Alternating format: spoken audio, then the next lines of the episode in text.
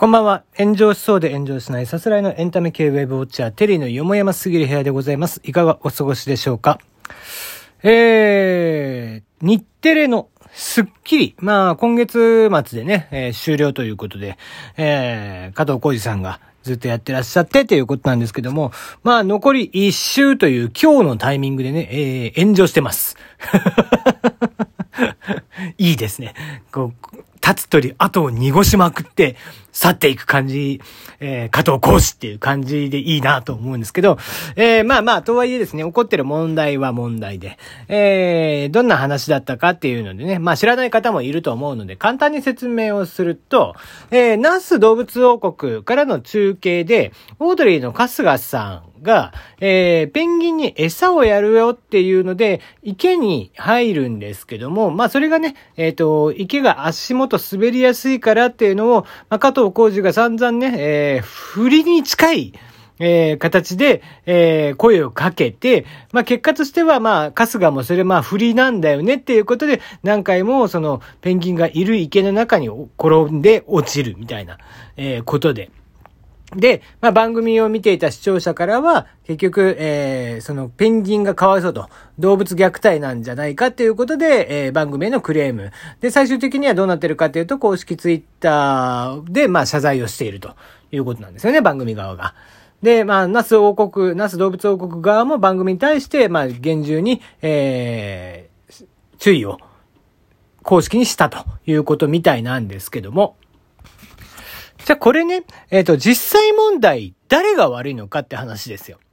で、まあ、悪さで言うと、どっちも悪い。加藤浩二も煽りに煽ってっていうのは悪いし、実際にそれでこけてしまった春日も悪いわけですよね。じゃあどっちが悪いでしょうかと。今聞いているあなたはどちらだと思いますかっていう質問を投げかけたいんですけども、僕は実はどっちでもないと思ってるんです。こんなものは。えっと、どういう意味かというと、番組の基本的に、えー、テレビ番組とか、えー、ラジオなんかもそうだけど、基本的にじゃあ、誰が作っていくのかって言ったら、現場ディレクターですね。なので、えっ、と、今回で言うと、中継先に現場のディレクターはいたはずなんですよ。で、えっ、と、スッキリ側の言い分としては、その、動物がいない池に落ちることがあるかもしれませんよっていうので、動物園にもそれは OK をもらっていて話をしてたんだけど、結果として、えー、ペンギンがいる池に入ってしまうという放送になってしまったと。それはまあやりすぎたっていうことでね。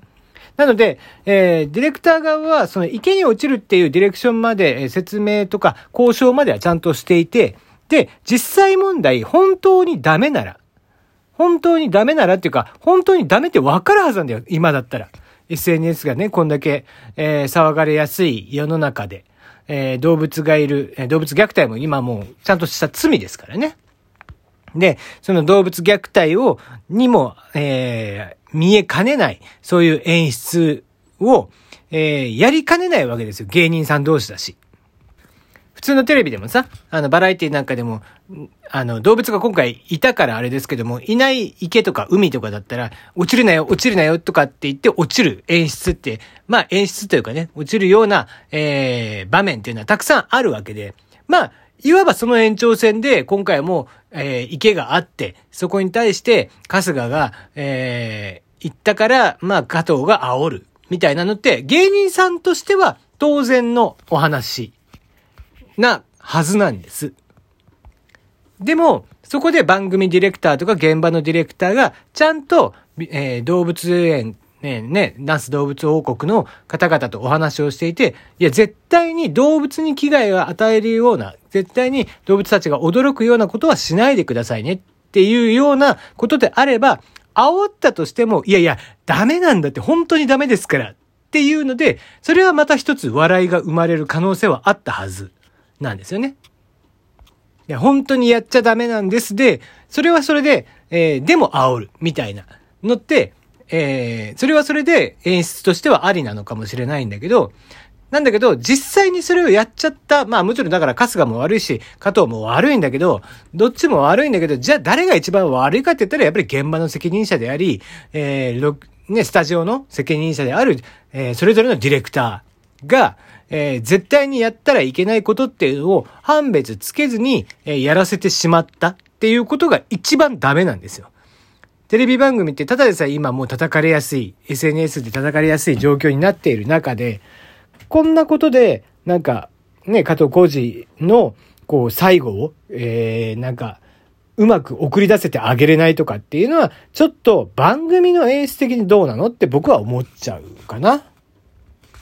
まあ、再三言いますけども、加藤浩二も悪い、春日も悪い。でもじゃあ誰がってなってくると、僕的にはその番組ディレクターになるっていう話なんですよね。うん、まあ、だからこれって実はいかなる番組でもそうで、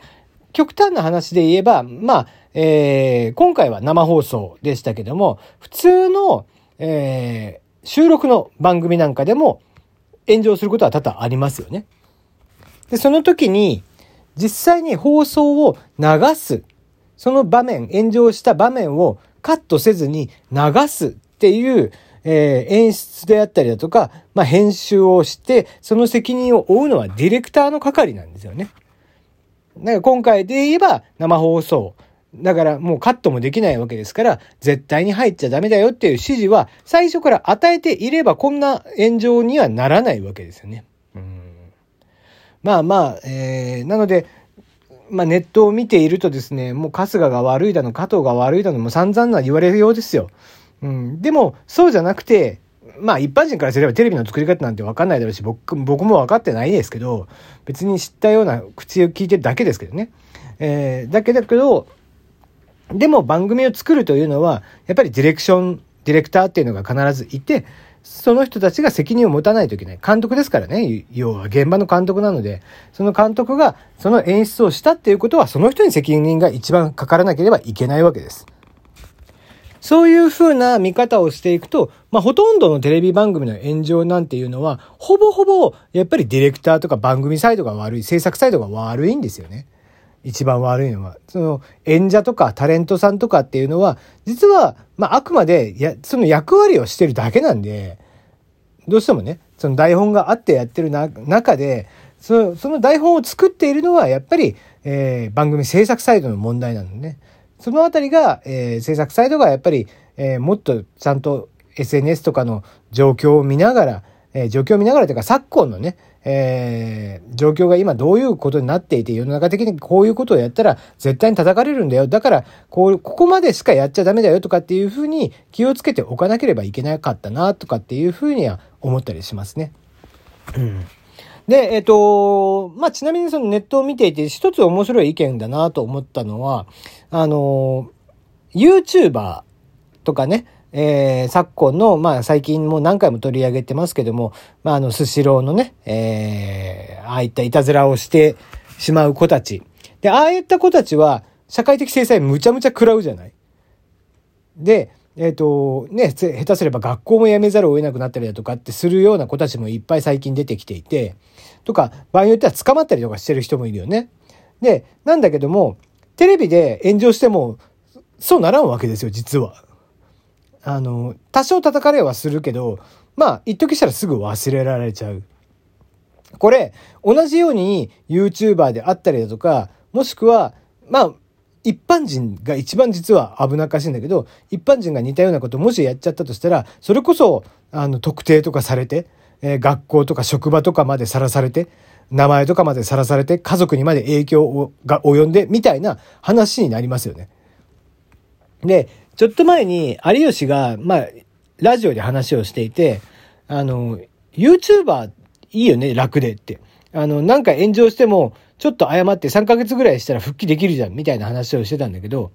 だから YouTuber いいよな、とかって言ってたんだけど、案外、そう考えると、テレビの人たちがやっぱり一番守られてるんですよ。それが、まあ、例えば麻薬とか、犯罪とか詐欺とかっていうのに加担をした場合に、えー、もちろんそういったものは重犯罪になるので、えー、テレビになかなか出ることもままならないみたいなことにはなったりしますけども、ただ、えー、こういったその迷惑行為とかに関しては、こと迷惑行為に関しては本当に昨今世の中的にも厳しくなっている。中で、テレビ番組とかがそういう迷惑行為とかをやっても、意外とすんなりなんか忘れられてしまうのは確かに風潮としてあるなっていうのはちょっと感じましたね。うん。多分この話も、まあ週明け多分スッキリでは謝罪をするでしょうけど、あのー、謝罪して、まあ一週間もしたらみんな忘れてんじゃない？きっと。まして番組終わるしね。だから、えー、似たようなことが起こっても、ああ、また日テレがやりか、やらかしたとかっていうふうには言われるだろうけど、でもそれまでの間はきっと忘れ去られるんで、それに比べて、その、一般人とかがもし SNS とかでこんなことをやっちゃったりとかしようもんなら、もう、それこそネットにずっと、その動画であったりだとか、その人の写真とか情報とかっていうのはずっと出回るんで、よっぽどそっちの方が危なっかしくて、だから有吉が YouTuber とかいいよなとかって言ってるけど、案外そういうことでもないなっていうのはちょっと思っちゃったりしましたね。うん。まああのー、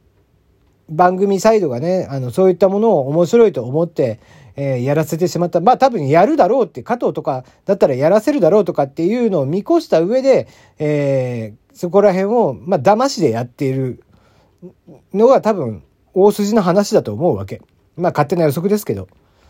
芸人さん同士だしね、普通にやるだろうから、そういうこと。でも、やっぱりそこは配慮して、世の中の流れとか、今の時代を風景とか、そういうのを配慮してダメなものはダメ。絶対にやっちゃいけないことは絶対にやったらいけないことっていうのを、あらかじめ釘を刺しておかないと、番組制作サイドっていうのは、どんどんどんどん、やっぱり質の低下を招いてしまうんじゃないかな、というふうには、今回ちょっと思った次第でした。というところで今日の話はおしまいです。えー、YouTube の方で、えー、マッコとテリーの四面楚歌とはこのこと上げております。えー、新作も上がっておりまして、来週はお休みですけども、今回の分、後半かなりマシンガンの、えー、名前とか言葉とかね、伏せられてるのがいっぱいありますんで、よかったら聞いてもらったらいいかな